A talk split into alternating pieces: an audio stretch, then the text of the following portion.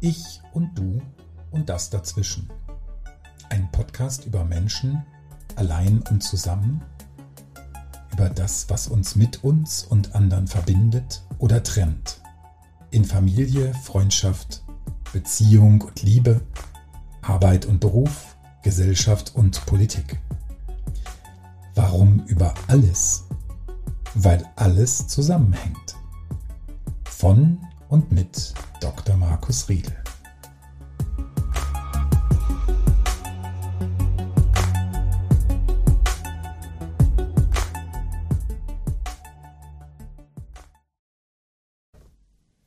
Tja, in der heutigen Folge soll es darum gehen, was ist eigentlich Psychotherapie?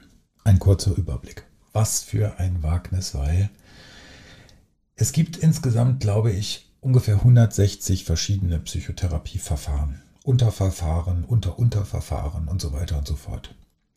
Da einen kurzen Überblick zu schaffen, ist gar nicht so einfach. Ich will es mal so ein bisschen danach ordnen, dass ich zunächst erstmal anfange, äh, euch ein bisschen vorzustellen, was ist eigentlich Kassen zugelassen? Also was ist das, was man, ohne dass man außerhalb des Kassensystems dafür bezahlen muss, äh, bekommen kann oder was erhältlich ist. Ähm, es gibt eine Psychotherapie-Richtlinie. In dieser Psychotherapie-Richtlinie steht drin, welche Verfahren von den äh, Kassen bezahlt werden müssen, von den gesetzlichen Krankenkassen, aber auch von den privaten Krankenkassen. Und da gibt es im Wesentlichen momentan vier Verfahren. Äh, das ist die Verhaltenstherapie, das ist die analytische Psychotherapie, das ist die tiefenpsychologisch fundierte Psychotherapie und neuerdings auch die systemische Psychotherapie. Warum sage ich neuerdings? Weil dieses Verfahren quasi ein dynamischer Prozess ist. Es gibt eine Psychotherapieforschung, äh, in der prüft, prüfen die Forscher und Forscherinnen, welche Verfahren tatsächlich im Sinne einer Wirksamkeit auch ähm, den Krankenkassen gegenüber verpflichtend in den Katalog geschrieben werden müssen.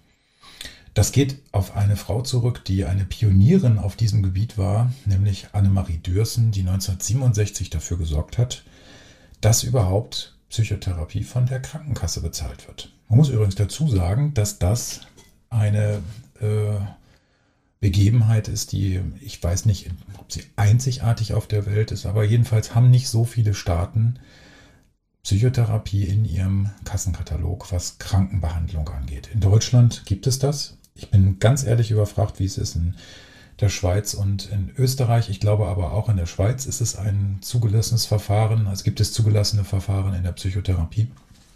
Und ähm, da wird es ähnliche ähm, Kataloge geben. Psychotherapieforschung heißt quasi, es muss nachgewiesen werden, dass das, was da gemacht wird, in der Psychotherapie auch wirkt. Und da kann man sich natürlich fragen, wie misst man eigentlich psychische Erkrankung? Das ist jetzt ein bisschen sprengende Frage.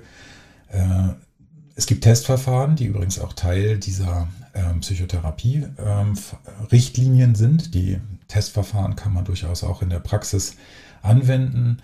Sind sozusagen Unterpunkte äh, auch der Diagnose und der äh, entsprechenden Therapieplanung und auch ein Verlaufsinstrument, also zu, zu gucken, hat es überhaupt irgendwas gebracht. Und da hat man eben über viele, viele Jahre tatsächlich äh, geforscht und belegen können, dass diese Verfahren wirken. Jetzt heißt das aber nicht, dass die anderen Verfahren, bevor mir jetzt hier alle an den Hals springen, dass die anderen Verfahren gar nicht wirken.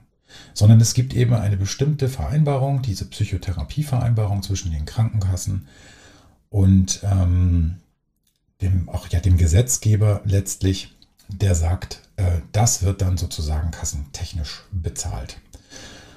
Da verhandeln dann Ärzte und Ärztinnen, aber auch Psychologen und Psychologinnen mit Krankenkassenvertretern zusammen. Ja, was kommt in diesen Katalog hinein? Und das ist, wie gesagt, ein dynamischer Prozess.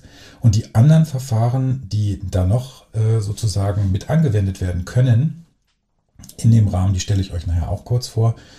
Und es gibt Verfahren, die sehr wohl auch wirksam sind und von denen ich euch auch im Verlauf noch persönlich berichten werde, weil sie auch in meinem persönlichen Leben einen wichtigen Stellenwert hatten, die überhaupt nicht auftauchen in dieser ähm, Psychotherapie-Richtlinie. Das bedeutet, das ist nicht unbedingt nur ein Qualitätskriterium, aber auch, weil wenn man Psychotherapeut oder Psychotherapeutin werden möchte, hat man bestimmte Dinge zu leisten, bevor man eine Kassenzulassung bekommen kann. Das würde ich gerne später heute noch ausführen. Also erstmal zurück zu diesen Verfahren. Ich bin ja tiefenpsychologisch fundiert, ausgebildeter Psychotherapeut. Und dieses Verfahren ist letztlich ein Verfahren, das aus der analytischen Psychotherapie Ihr kennt sicherlich den alten Sigmund Freud, der Mann mit dem weißen Bart, auf den komme ich natürlich auch noch in späteren Folgen zu sprechen, ähm, herausentwickelt hat. Also die analytische Psychologie, äh, Psychotherapie beziehungsweise die Psychoanalyse oder die psychodynamischen Verfahren sind sozusagen die Basis, aus der ähm, sich dann verschiedene andere Zweige entwickelt haben. Unter anderem eben die tiefenpsychologisch fundierte Psychotherapie. In der analytischen Psychotherapie, Psychoanalyse und in den tiefen psychologischen Verfahren, allgemein kann man sagen, geht es im Kern um eine gewisse Ursachenforschung. Das heißt, wie haben sich bestimmte Probleme, Verhaltensweisen oder auch Gefühle, mit denen man immer wieder zu tun hat oder die momentan hervortreten, wie hat man das zu deuten? Also Deutung ist ein wichtiges Stichwort äh, in diesen Verfahren vor dem Hintergrund der Biografie, also vor dem, was man in seinem Leben erlebt hat. Deswegen ist diese Erhebung der biografischen Anamnese, das heißt, was hast du in deinem Leben erlebt? Wie war das Verhältnis zu deinen Eltern? Wie war das Verhältnis der Eltern untereinander? Wie bist du aufgewachsen und so weiter? Das ist ein wesentlicher Bestandteil der Diagnostik. Auch in der tiefenpsychologischen äh, tiefenpsychologisch fundierten Psychotherapie, aber auch der analytischen Psychotherapie. Also mehr eine Erforschung der Ursachen, der Entstehung, des sich Wiederholens von bestimmten Verhaltensweisen und auch des Umganges damit im Hier und Jetzt. Wobei die tiefenpsychologisch fundierte Psychotherapie eher im Hier und Jetzt arbeitet, eher und eher auch als Kurzzeitverfahren angelegt ist. Die analytische Psychotherapie, die Psychoanalyse ist ein Langzeitverfahren. Da gibt es 160 bis 320 Stunden. Das ist das, was man klassischerweise auf der Couch erlebt, tatsächlich ein bis zweimal pro Woche. Unter bestimmten äh, Voraussetzungen, die auch etwas anders sind als in der tiefen psychologisch fundierten Psychotherapie.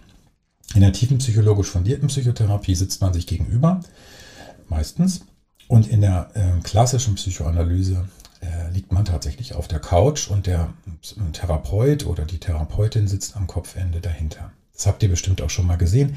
Warum das so ist und warum das unterschiedliche Wirkungen hat, das würde ich euch gerne noch in einer anderen Folge genauer erklären.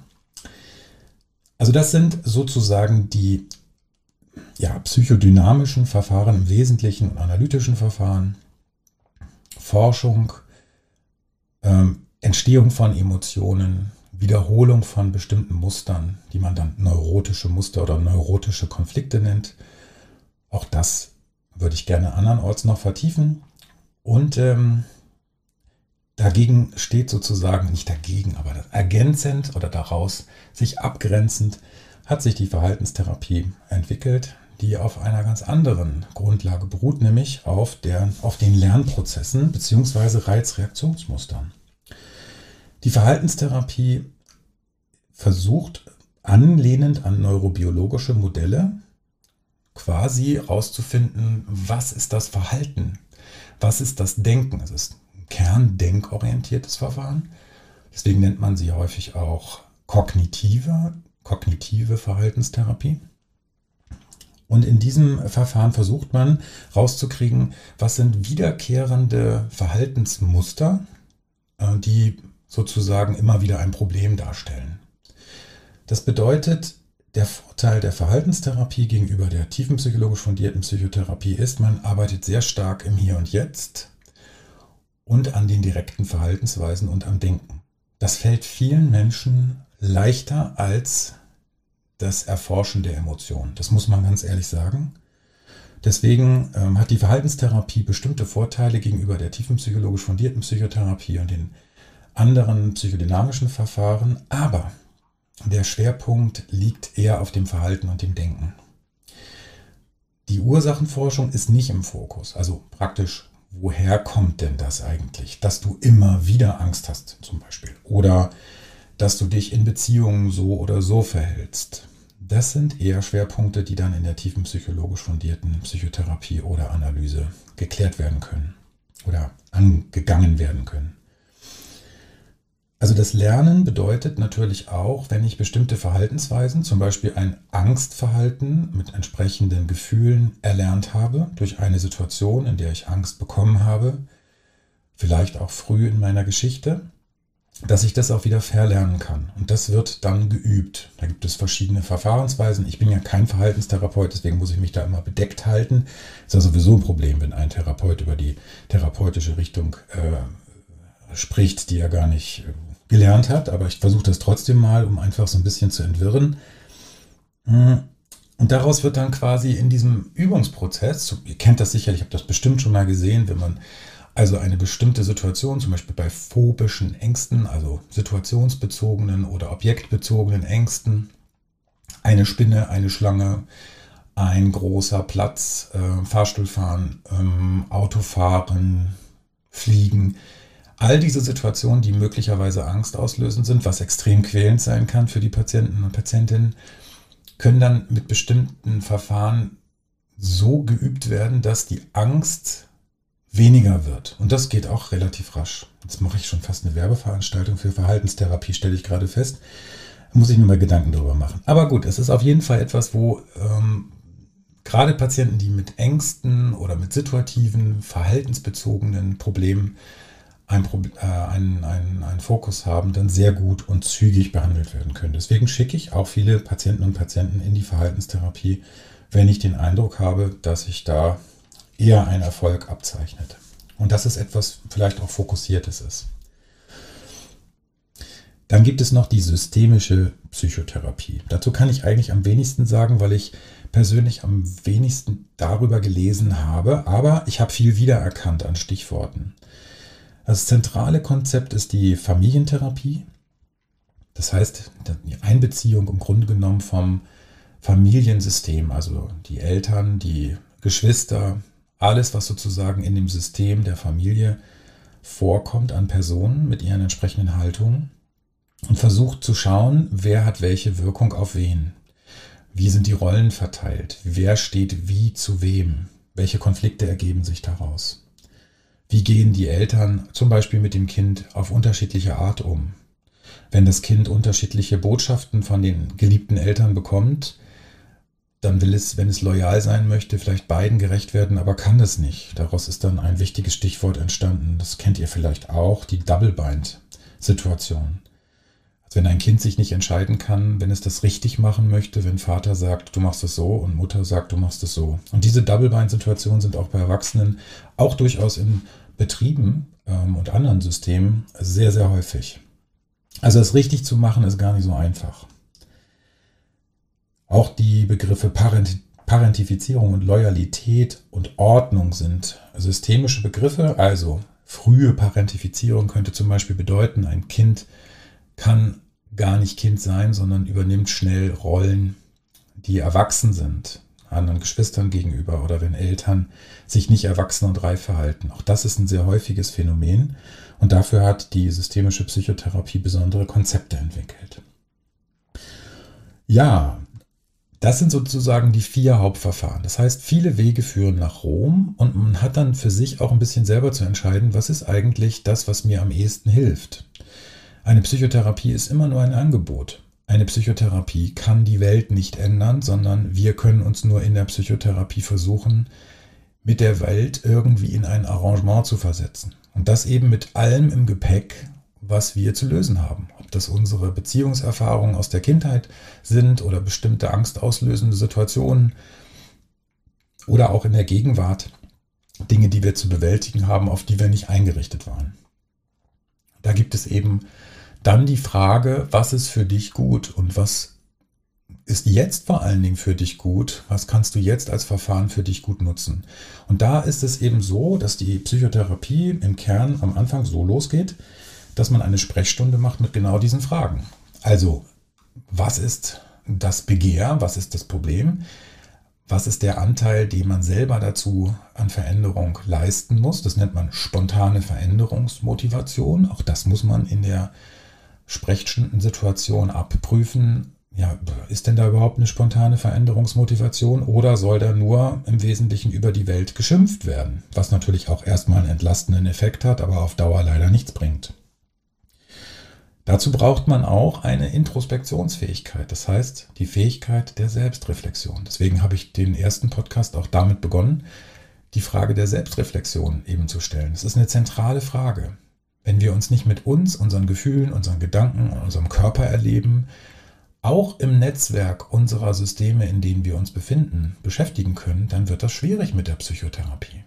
Dann kann Psychotherapie ein Ort sein, wo man mal Dinge ausspricht, die man sonst nicht ausspricht, aber mehr auch nicht. Dann ist es eben keine Veränderung und deswegen glaube ich zutiefst daran, dass ohne Selbstreflexion und diese innere Beschäftigung oder die Beschäftigung mit meinen inneren Anteilen und dem, wie ich im Leben stehe, dann letztlich keine Entwicklung bringt, wenn ich das nicht kann.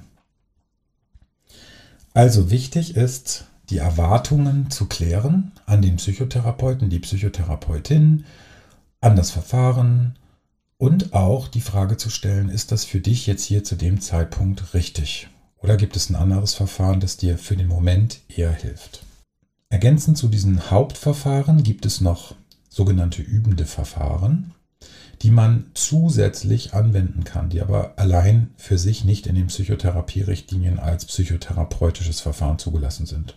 Dazu gehört zum Beispiel die Hypnose oder auch die progressive Muskelrelaxation nach Jakobson, Muskelentspannung nach Jakobson, auch ähm, das autogene Training, aber auch das katatyme Bilderleben. Das äh, ist auch ein Verfahren, bei dem man mit bestimmten inneren Bildern und Fantasiereisen Situationen quasi neu aufstellt oder in einen Kontext setzt. Auch ein hochspannendes Verfahren, weil die Gefühle dabei in diesen Bildern sehr stark spürbar werden können.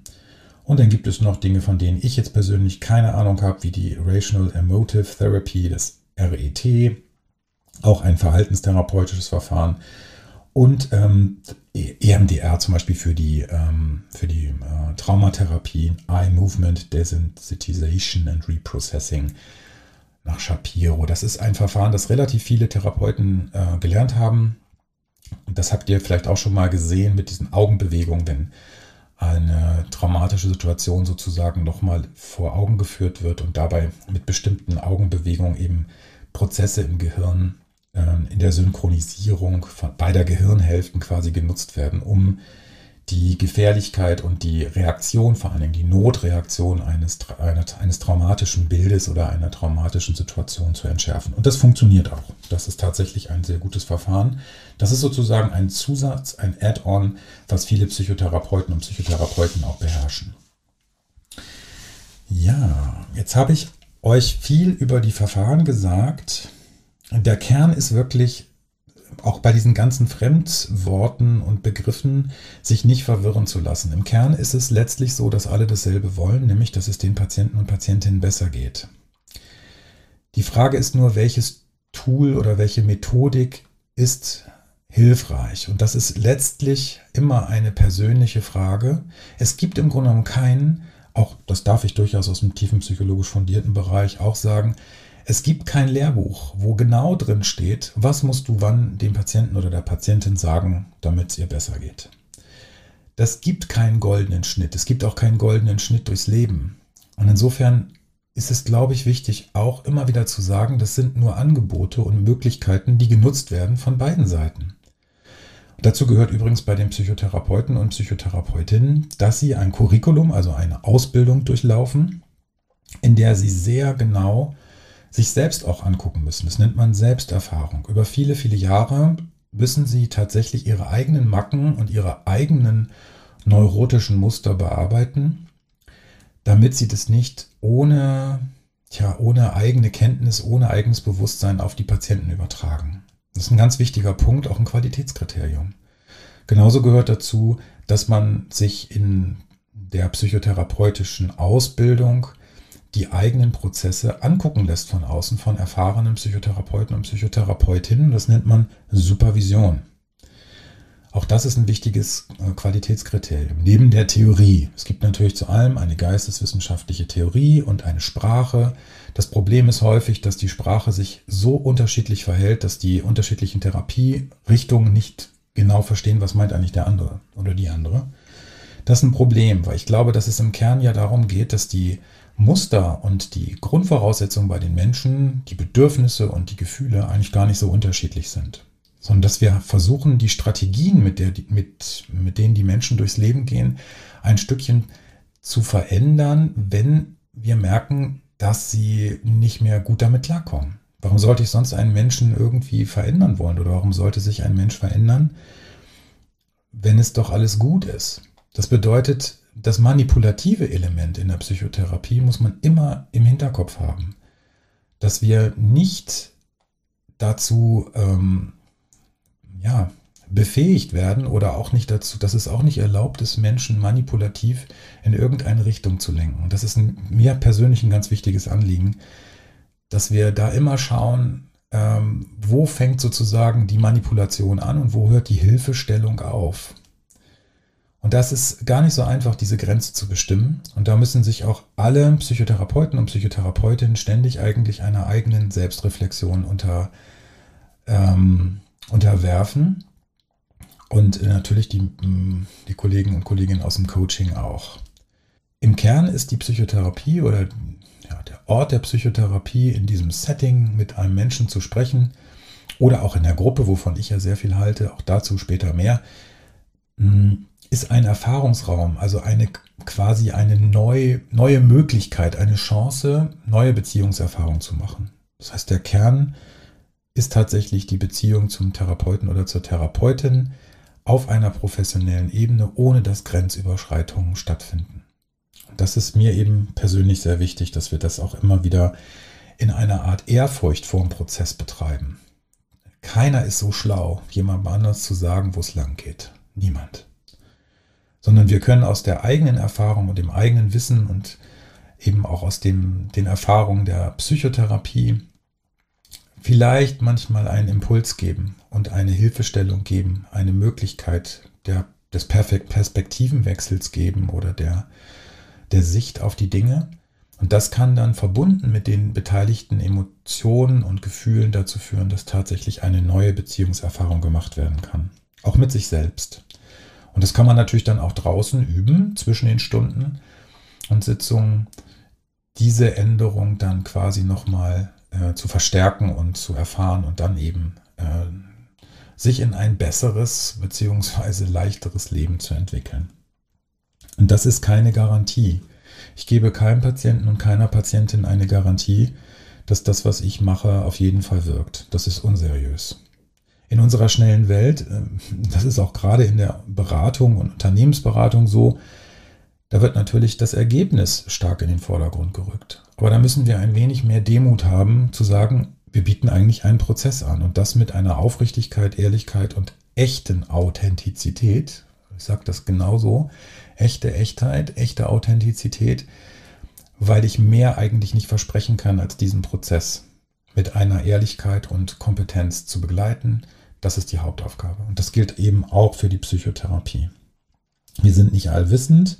Das hat man von dem Freud auch immer so ein bisschen erwartet. Da gibt es auch so eine Zeichnung, wo er so mit einem dritten Auge dargestellt ist, als ob der Psychologe oder der, der gerade der Psychoanalytiker irgendetwas sieht, was ganz tief in uns ist, was wir selber noch gar nicht sehen.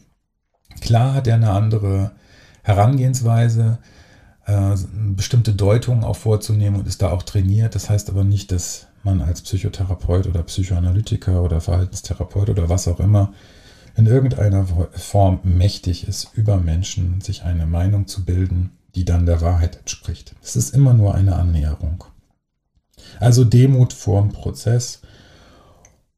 Ach ja, und einfach auch die Hoffnung, dass wenn man sich einlässt auf Menschen und wirklich vertraut in dem Moment, dass dann etwas möglich ist, was vielleicht in dem bisherigen Lebensrahmen noch nicht möglich war. Viele Menschen sagen mir zum Beispiel in der Psychotherapie, ach, das ist gut, weil sie sind mit mir nicht befreundet. Sie können rein Wein einschenken. Sie können mir wirklich ehrlich sagen, ja, wenn sie auch was blöd finden, was ich gemacht habe, ohne dass ich ihnen das übel nehme, weil die Beziehung dadurch nicht zerbricht. Und das ist zum Beispiel ein ganz wichtiges Qualitätskriterium einer psychotherapeutischen Beziehung, dass sie stabil ist und dass sie nicht zu viel verspricht und trotzdem professionell bleibt. Wesentlicher Unterschied zu vielen anderen Beziehungen, die wir draußen leben.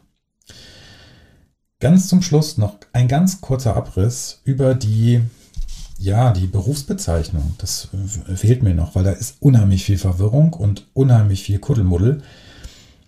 Wenn man jetzt ähm, sucht nach einem Psychotherapeuten oder Psychotherapeutin, dann sind im Kassensystem im Wesentlichen, es gibt Ausnahmen, aber ähm, im Wesentlichen jetzt PsychologInnen und ÄrztInnen tätig. Es gibt bei den Ärztinnen, gibt es den Facharzt, Fachärztin für Psychiatrie und Psychotherapie. Die können auch Psychotherapie machen, sind aber im Schwerpunkt häufig ähm, ja, in Praxen, in denen sie auch viele Menschen mit Psychosen behandeln, auf einer medikamentösen Basis. Es sind häufig eben relativ normale Sprechstunden, die auch Kurzkontakte ermöglichen und nicht diese sehr langfristigen oder länger, länger dauernden psychotherapeutischen Behandlungen. Eine psychotherapeutische Standardbehandlung dauert 50 Minuten.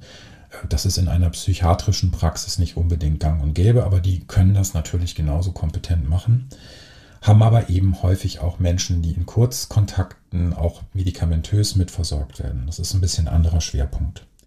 Dann gibt es die Fachärzte für psychosomatische Medizin und Psychotherapie. Das sind sozusagen sehr breit ausgebildete ärztliche PsychotherapeutInnen, die meist mehrere Verfahren, also Ver Verhaltenstherapie ähm, und Tiefenpsychologie, Psychoanalyse beherrschen und gelernt haben. Also ein sehr umfangreiches Ausbildungskurriculum gehabt haben und die häufig sich eben auch mit den psychosomatischen Fragestellungen, also der Wechselwirkung zwischen seelischen Störungen und körperlichen Störungen auseinandersetzen.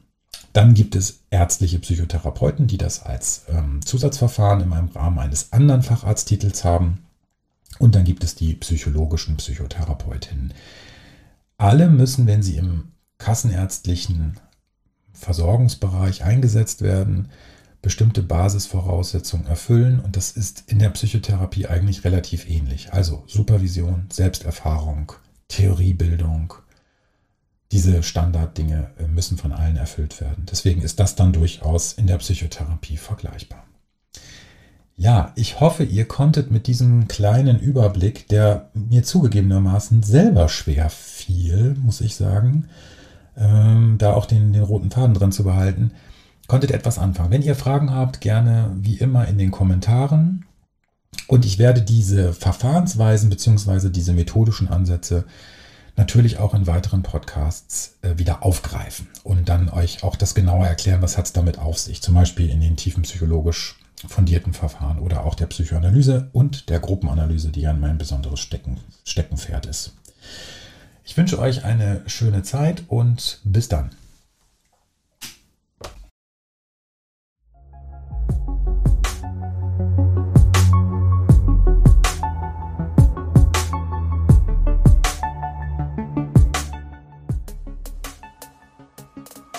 Das war der Podcast Ich und Du und das dazwischen. Von und mit Dr. Markus Riedel.